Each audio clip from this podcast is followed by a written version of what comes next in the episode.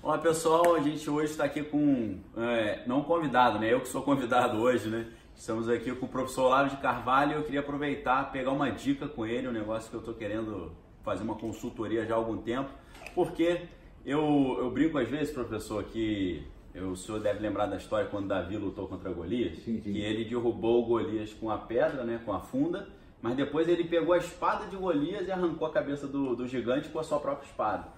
Então eu chamo isso do método espada de Golias, que é você usar os argumentos da esquerda contra a própria esquerda.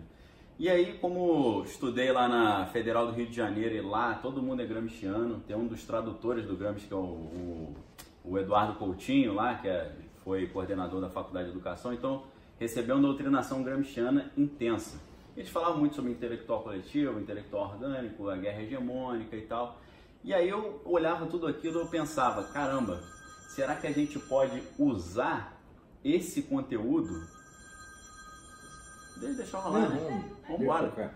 Será que a gente pode. Aí eu ficava me perguntando: será que a gente pode usar o conteúdo do Gramsci para montar um plano anti-esquerdista? Será que é possível isso? professor? Bom, em parte sim, você pode usar elementos que você é, tirou dos seus estudos de Gramsci, mas a estratégia como um todo não dá. Porque a ideia, toda a ideia do, do Gramsci é baseada no- no- na concepção do príncipe. né? Então é o príncipe coletivo, que é o partido. É o- E o príncipe é o príncipe do Maquiavel. É o príncipe moderno, né? ele fala. Exatamente, o príncipe moderno. Que é ou o partido ou o Estado socialista depois implantado. E a ideia é fazer com que a- a- do- o domínio da linguagem, obrigando as pessoas a usar determinados termos com determinado sentido, vai impregnando nas pessoas uma mentalidade tal que, segundo nas palavras do Gramsci, todos se tornem socialistas sem saber. Então, na verdade, é a produção de uma inconsciência. É, O partido intelectual coletivo é consciente de todo o processo, mas a massa é totalmente inconsciente. Isso é essencial para a estratégia do Gramsci. Ora, nós não podemos simplesmente trocar uma inconsciência por outra inconsciência. Então, o nosso trabalho é muito mais difícil do que o deles, porque nós estamos fomentando o consciência. Nós queremos que as pessoas entendam o processo. O processo gramsciano, naturalmente, é muito sutil, tá e na maior parte dos casos eh, não se trata de fazer pregação socialista de maneira alguma, mas de introduzir valores e critérios socialistas nas mais diferentes áreas da vida humana. Por exemplo, você pega lá aconselhamento de casais, eh, educação de criança, eh, enfermaria, em tudo, tudo, tudo, tudo vai entrando nesse critério que não chamo. Que por si mesmo, cada um não si- significa nada, mas no conjunto obter o efeito de tornar todo mundo socialista sem saber. Né? Entendi.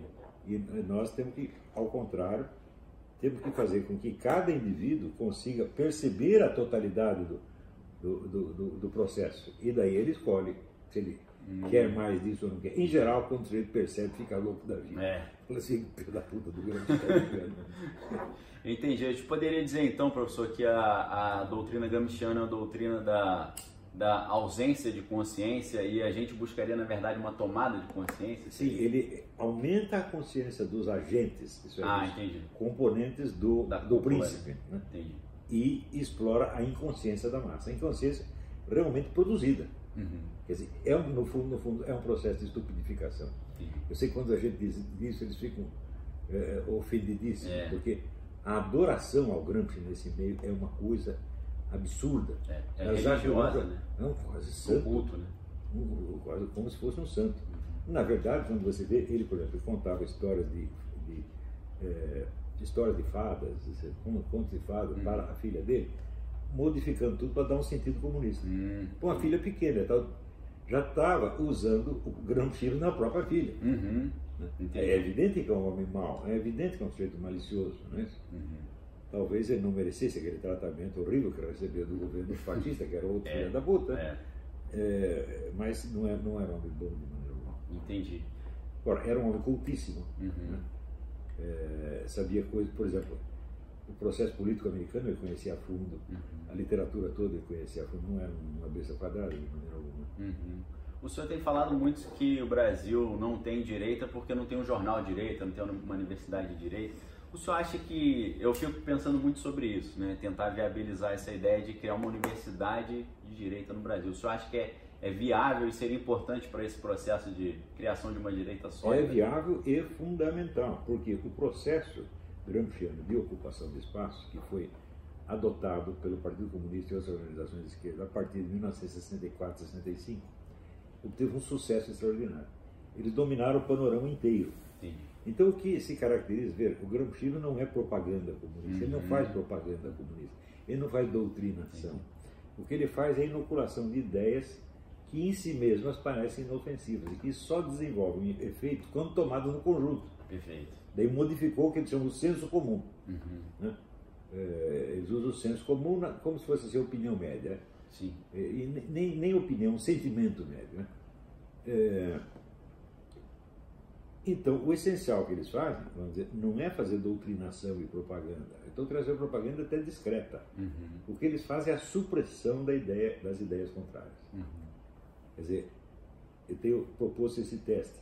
Ver nas universidades brasileiras, nas áreas de filosofia, ciência humana, direito, quantas teses anticomunistas foram aprovadas nos últimos 50 anos? A resposta é nenhuma. Nenhuma.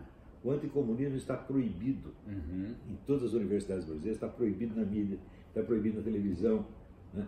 é está proibido entre os militares. Eles, é. não, eles têm horror disso aí. Eles querem assim, não, esquerda e direita é coisa dos anos do século XVIII, é, está superado. É. é. aquele negócio do Garrincha, o senhor já avisou o outro é, time, né? É. Já avisou o Foro de São Paulo, já avisou os Gantianos. Mas isso é coisa de gente estúpida, sem cultura e metido. Tem muito é. cara metido dando palpite nisso. É verdade. Né? Eu estudo essa coisa vai fazer mais de 40 anos, eu sei quanto é difícil mexer com, com esse negócio. E como, às vezes, a verdade parece inverossímil. É. Né? Parece incrível que uma coisa dessa funcione, mas funciona. É verdade. Então, eu acho que haver, no Brasil, todas as pesquisas de opinião durante 30 ou 40 anos mostraram que a população é maciçamente conservadora e cristã. Mas, num país assim, você não tem um partido conservador cristão, é. você tem uma universidade conservador cristã, não tem um jornal conservador cristão, não tem uma estação de rádio, ou seja, a opinião majoritária não tem canais de expressão. É verdade. E o governo que nós elegemos não está ajudando a criar. Uhum. Porque está cheio lá de generais que não, não querem mexer nisso, nós não somos ideológicos, que é uma ideologia idiota, é positivismo. É. Né? Então, que acredita, por exemplo, numa economia apolítica, uhum. economia suprapolítica. Nós vamos negociar com a China, mas não tem implicações políticas. Ele já explicou isso para os chineses. É. Se você lê os livros deles, você vê que isso para o chinês é inconcebível. Uhum. Né? Mas os nossos generais se convencem disso e fazem isso. Quer dizer, a, a estupidificação gramsciana já pegou todas as áreas da sociedade. Uhum. Toda a área é, ativa, intelectualmente ativa, que influencia os outros. Né? A nossa mídia, se você somar, tirar impressa e eletrônica de todos os órgãos, não chega a 1% da população. Então, a mídia é o discurso interno da elite. E ela uhum. se convence das suas próprias burrices, como essa, por exemplo, da, é, do comércio político com a China é. e outras coisas desse tipo. E isso aí serve assim para amarrar a mão da população e amarrar a mão dos conservadores e cristãos, não deixá-los agir de maneira alguma. Uhum. É isso? Então eu vejo, por exemplo, se você pegar os nossos generais, eles combateram menos os comunistas do que eles combatem a mim. Sim, com certeza. Né? E defenderam então, menos as Forças Armadas que o senhor defendeu. Né? Claro, claro, nunca vi isso desses tentando defender a honra das Forças Armadas. Uhum. Eles ganhavam o soldo das Forças Armadas, é. eu pagava do meu próprio bolso para fazer Exato. Né? Então nenhum deles tem autoridade moral para cobrar nada de mim. Tudo tem que calar a boca aí, uhum. tem que me respeitar e até obedecer, se quer saber. Porque eu sei e eles não sabem. Uhum. Né? Então eu tive dando aula para esse pessoal durante a década de 90 inteira. Houve alguns que aprenderam, e o principal deles foi o general Sérgio Coutinho, que continuou estudando assuntos, escreveu dois livros excelentes e morreu amargurado com a corporação. Esses caras são tudo preguiçosos e não querem saber de coisa nenhuma. Uhum. Né? E nós não podemos esquecer que o regime que eles se de ter salvado o Brasil do comunismo, isso é uma grossa mentira. E não é mentira de um ou dois, é mentira institucional das Forças Armadas. Quem derrubou João Goulart foi um movimento popular liderado por civis, que começou uhum. muitos meses antes. Lacerda. Né? Lacerda, Demar de Barros, Aurora André. Uhum. E no fim tiraram, tiraram o João e botaram lá o vice Ranieri Mazili. Uhum. Daí vieram os militares, ocuparam o espaço e obrigaram a fazer uma eleição indireta, no qual o eleito, general Humberto Alencar Castelo Branco, uhum. A primeira declaração dele no dia da posse foi a direita reacionária não dominará o país. Isso que eles Aí perseguiram a direita. Perseguiram o Carlos Lacerda, perseguiram o Ademar de Barro, fecharam todos os órgãos de direita. A, a, a, os órgãos intelectuais da direita foram devastados. Ao mesmo tempo, abriram canais para a esquerda pacífica, dita Uhum. pacífica. Eles combateram a guerrilha, por quê? A guerrilha não era uma ameaça à democracia nacional. A guerrilha é ínfima. Era uma ameaça aqui ao poder militar. Então tocou no pé deles, que É. não pode. Mas a esquerda, dita pacífica, eles ajudaram, financiaram, abriram o caminho, de tal modo que depois de 20 anos de regime militar, qual era a única força política que restava? A esquerda. Uhum. A esquerda dominou o país por 35 anos. E deu um prejuízo, né? Deu prejuízo imenso, humilhou os militares, pisou em cima deles, e agora eles vêm se gabar de que eles libertaram. Mas libertaram coisa nenhuma, pô. Para de palhaçada na minha frente. Ora, eu passei a década de 90 inteira defendendo a honra das Forças Armadas. Mas defender a honra é uma coisa, e mentir a favor de, de- de uma lenda idiota, é isso eu não vou fazer. né? Uhum. O senhor falou do positivismo, né? Que está impregnado não só nas Forças Armadas, mas na, na identidade nacional brasileira. No meio, mesmo. ju- no meio jurídico, Uhum. né? quem é o, o grão-mestre dos juristas o Ronald Dworkin, que é um, um herdeiro do positivismo. de Entendi. E o positivismo é a ideia assim, do governo tecnocrático, não É. há mais po- política. É Você pode discutir política, mas quem manda é só o grupo de cientistas e técnicos. Uhum. O governo militar foi exatamente isso. Entendi. Ficavam lá os militares, os grandes, os- as grandes inteligências técnicas, Delfim Neto, né, os uh, Maravilha Simons, Uhum. e eram, sem dúvida, pessoas capazes. né? E eles tomavam todas as decisões e a os políticos serviram só para carimbar os decretos. É. Acabou a política, eles mataram a política Uhum. Então, a única, o único movimento político que sobreviveu foi a esquerda. É verdade. O, eu me lembrando do- da obra do Augusto Comte, ele falando que a, a infância da humanidade foi o mito, né? Depois a maturidade, a filosofia. A maturidade não, a adolescência. A teoria, a teoria das, das três, três eras, né? É, as três eras. É a ciência eu, é o eu, quando ápice, tinha né? 14 anos, eu descobri essa lei. A lei dos três estados. né? E mais tarde eu descobri que o Conte tinha inventado e que estava errado. Estava errado. Aí eu fiquei pensando, será que essa, essa postura de que o mito e a filosofia são inferiores à ciência e o positivismo sendo parte da identidade nacional fez o brasileiro ter essa aversão à filosofia como algo que não serve para nada? Sem, sem dúvida, tem uma adoração, assim, no curso de engenharia. É, entendi. O curso de engenharia, pessoas, pessoas superiores. É, é verdade. Então, ok, isso é evidentemente uma estupidez. Uhum. né? Se você ler o meu livro da teo, teo, teo, Teoria dos Quatro Discursos, Uhum. né? Na perspectiva, você vê que essas coisas, a inteligência humana começa a funcionar a partir das imagens recebidas pelos sentidos. Uhum. Com isso, a, a memória cria formas mais permanentes, aí tem a imaginação poético-mítica. né? Uhum. A partir disso é que surge a possibilidade, digamos, da, da retórica, que é a confrontação de, de ideias contrárias, Uhum. tentando ganhar o apoio do público. A partir dessa confrontação, desenvolve-se o que? A possibilidade da dialética, quer dizer, um exame técnico-científico dos argumentos. Né? E por fim você tem a noção da argumentação lógica linear, Uhum. tipo argumento matemático. né? Sim, Então, essas coisas sur- surgem gradativamente, mas não quer dizer que uma seja superior à outra, porque o objetivo não é o mesmo. É, entendi. né? Então, o mito ele visa o quê? A criar as formas da imaginação do possível. Uhum. A retórica visa o quê? A, a delinear grupos de preferência entre os, os cidadãos. A retórica não prova nada, ela só puxa, faz uma parte aderir, uma parte é aderente, outra parte é- Uhum. é oponente, É. só isso. A dialética que trata isso e eh, examina os argumentos racionalmente na base da sua probabilidade, ou, Aham. racionali- ou racionalidade maior ou menor.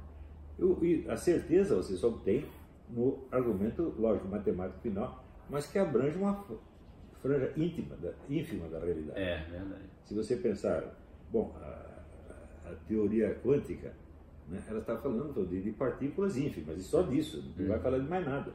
E mesmo aí, a margem de, de- de acerto que ela tem é- ainda é probabilíssima. Uhum. Embora a demonstração seja matemática, ela seja, ela não transcende a dialética, veja isso. Uhum. A- a- argumento quântico não transcende É a probabilidade dialética. Então, todas essas coisas são muito difíceis. Agora, que gente que não entende nada, que nunca É. pensou nos problemas e dificuldades e, e se seguia assim por primeira impressão, Uhum. né, que faz aquilo que se chama ciência, síntese confusa, Uhum. dizer, esse pessoal só fala besteira. É verdade. Então, essa adoração da ciência matemática, bom, ela é, um, um, evidentemente, um fator mítico também. Uhum. É uma fantasia mítica, né? Uhum. Então, você achar que aqui você tem um grupo de técnicos, e os técnicos saberão melhor o que é melhor para a sociedade, em vez da própria sociedade, É. do cadê a prova disso? Uhum. né? Os governos positivo. O Brasil, tá, todo o governo brasileiro foram positivistas praticamente. Hum. Só fizeram besteira é. do começo até agora. Não deu certo. Não deu certo nunca. Né? É verdade. Então, uma coisa é a presunção de ser científico, outra coisa é a cientificidade real, que é muito mais problemática. Uhum. E que você, você não pode pretender ser científico se você bloqueia a discussão. Exato. Né? A ciência, veritas filha temporis, diz uhum. Santa é verdade, é, filho do tempo. Alguns vão um pedacinho, outro pedacinho, uhum. no fim você descobre alguma coisa. É. Então, é, a confrontação de ideias mais rica possível é o único caminho possível. Uhum. O único caminho viável. Entendi. Para terminar, professor, tem um livro que é, defende uma tese que é o Mestre da Verdade na Grécia Arcaica, do Marcel Detienne. E ele, no livro, ele tem um argumento que eu não sei se está correto, mas me parece interessante, que ele fala que é, na Grécia Arcaica era ágrafa, não tinha escrita, aí o, quem governava eram os reis gregos e o, o poeta, que era o Aedo, ele era um braço direito do rei, porque ele fazia genealogia dizendo que os reis eram filhos dos deuses, né? E aí, que, qual é o argumento do Marcel Detienne? Ele diz que quando surgiu a escrita, esse Aedo, esse Homérida, né, aqueles poetas, eles que tinham o, o poder de, de, ser depositário da memória do povo, né, que eles decoravam as histórias né, com rimas e métricas e tal, esse Aedo que tinha esse grande poder, ele perde o poder porque a, o suporte material da escrita passou a guardar o conhecimento. Então ele diz que uma tecnologia nova, que foi o surgimento da escrita, fez um sistema de poder ruir. Aí eu queria saber do senhor, será que a gente poderia dizer que a internet como tecnologia nova está fazendo os, os atuais sistemas de poder ruírem também? Você, você verá, a tecnologia ela cria novos meios de ação. Uhum. Mas isso não quer dizer que ela por si determine a forma completa da, da mentalidade coletiva. Uhum. Por exemplo, uh, é claro que toda a sociedade, mesmo, mesmo sem, sem literatura escrita, uhum. ela tem uma literatura poética que é justamente a memória, memória ancestral, memória meio mítica, meio verdadeira, meio é. mítica. É. A finalidade dela não é contar a história como realmente se passou, mas é criar um senso de identidade que permaneça ao longo do tempo, sem o qual nenhuma ordem social é possível. Então, toda a situação, toda a tribo de índio, como é primitiva, entre aspas, uhum. tem isso. Basta isso durar durante certo tempo e basta que, vamos dizer, as instituições de, de, de governo permaneçam estáveis por um certo tempo para que surja a confrontação dialética. Uhum. Primeiro o sujeito que diz o rei não é ele, o rei sou eu, é. criou a confrontação dialética. Uhum. Não, não, precisa ser escrita, pode ser oral também. Entendi, entendi. Tá então, o surgimento do conflito é que muda a situação entendi. e não necessariamente o simples instrumento escrito. Né? Uhum. Entendi. A confrontação é mais poderosa do que a plataforma por onde ela está sendo. Claro, sem, sem, dúvida. Ela cria uma, uma nova plataforma. Uhum. Né? Então, onde você tem onde a unidade do corpo social é dada por uma narrativa, seja, por um elemento de memória, de repente surge uma divergência com relação não ao passado, mas ao futuro. Entendi. Quem vai mandar? Perfeito. Tá certo? Então, isso cria automaticamente um novo tipo de linguagem que é a chamada argumentação retórica. A argumentação retórica é baseada nas crenças já existentes. Uhum. Você quer provar que a sua ideia combina melhor com as crenças do povo do que as ideias do seu adversário. Perfeito. Eles não inventam novos argumentos. Uhum. Os argumentos são sempre baseados na, no já existente. Uhum. Né? E quando isso prossegue por certo tempo, né, é quase impossível que não apareça alguém que examine esse processo. E ao examinar, cria a confrontação dialética, uhum. que é vamos dizer, a, a medida da racionalidade dos dois argumentos. Né? Em que todo o que é a dialética? A dialética é o método científico, é o único método científico é. que existe. Né? Todo o, o, processo judicial mundial é tudo dialética. Né? Uhum. E, e, certeza matemática. Bom, existe a certeza matemática também, uhum. e o ideal dela é a certeza absoluta. Uhum. Apodíctica, como diz. Apodíctica é indestrutível. Uhum. Mas você chegar a uma conclusão apodíctica de um raciocínio não quer dizer que você aprendeu a verdade da realidade. Perfeito. São Isso coisas é mais distintas. Né? A verdade da realidade ainda continua no nível dialético. Uhum. Dizer, a mais alta realização científica humana é a teoria quântica. Uhum. Né? E ela é quântica por quê? Porque ela se refere a um quantum uhum. de uma coisa que você não sabe o que é. É verdade. Então todo o raciocínio dela é probabilístico. Uhum. tem o princípio da incerteza, né? Do Heisenberg, exatamente, né? exatamente, o princípio da incerteza. Você não consegue ter certeza da posição Sim. e da direção da partícula. Se você né? sabe onde a coisa está, você não sabe a velocidade. Se é. sabe a velocidade, não sabe é, onde está. Está sempre com dúvida tá de sempre, alguma coisa. Sempre com dúvida. É uma postura um pouco mais humilde, né? Muito mais aquela... humilde e note bem, não há é, teoria mais abundantemente comprovada na experiência do que a teoria quântica. Uhum. Só que o que, que significa exatamente a teoria quântica? Ninguém sabe. É. Né? É verdade. Você não sabe do que, você só sabe as quantidades e os movimentos possíveis. Uhum. Né? Mas você não sabe do que você está falando. É verdade. Então, a, a filosofia da, da, da, da, teoria quântica ainda está sendo desenvolvida, sobretudo pelo nosso querido amigo professor Wolfgang Schmidt. E o Fritjof Capra, ele, ele absorveu isso aí usou para um um marketing, né? Ele, acabou, fez, ele fez um marketing. Acabou pervertendo né, o conceito. Mas ele, ali, aquele livro dele tem tanto erro. Não? ele disse que o livro saiu o que? Acho 1970 ou 80. E no fim da década vai acabar o uso dos combustíveis fósseis. É. Né? Já passou 30 anos e não acabou ainda. O senhor destrinchou muito ali no Nova Era Revolução Cultural, Sim, né? Sim, exatamente. E, na verdade, ninguém sabe com certeza se o petróleo é combustível fóssil. Existem duas teorias. É. Né? Claro, a majoritária é o combustível fóssil, mas tem outra teoria concorrente. Uhum. Nenhuma das duas venceu a briga até hoje. É verdade. Eles não sabem a solução e eu muito menos. É, muito difícil saber, né? Professor, obrigado por obrigado essa eu, conversa. Uma grande honra ter vocês aqui. Valeu mesmo, prazer imenso o senhor ter nos recebido aqui, é uma honra enorme poder muito estar aqui. Muito bem, eu sou fã dos seus vídeos, sempre assisto, acho um trabalho muito bem feito, muito útil. Né? Fico super honrado. Parabéns e continue. Muito obrigado, professor, valeu mesmo. Um abraço para a galera aí que assiste o canal. Valeu.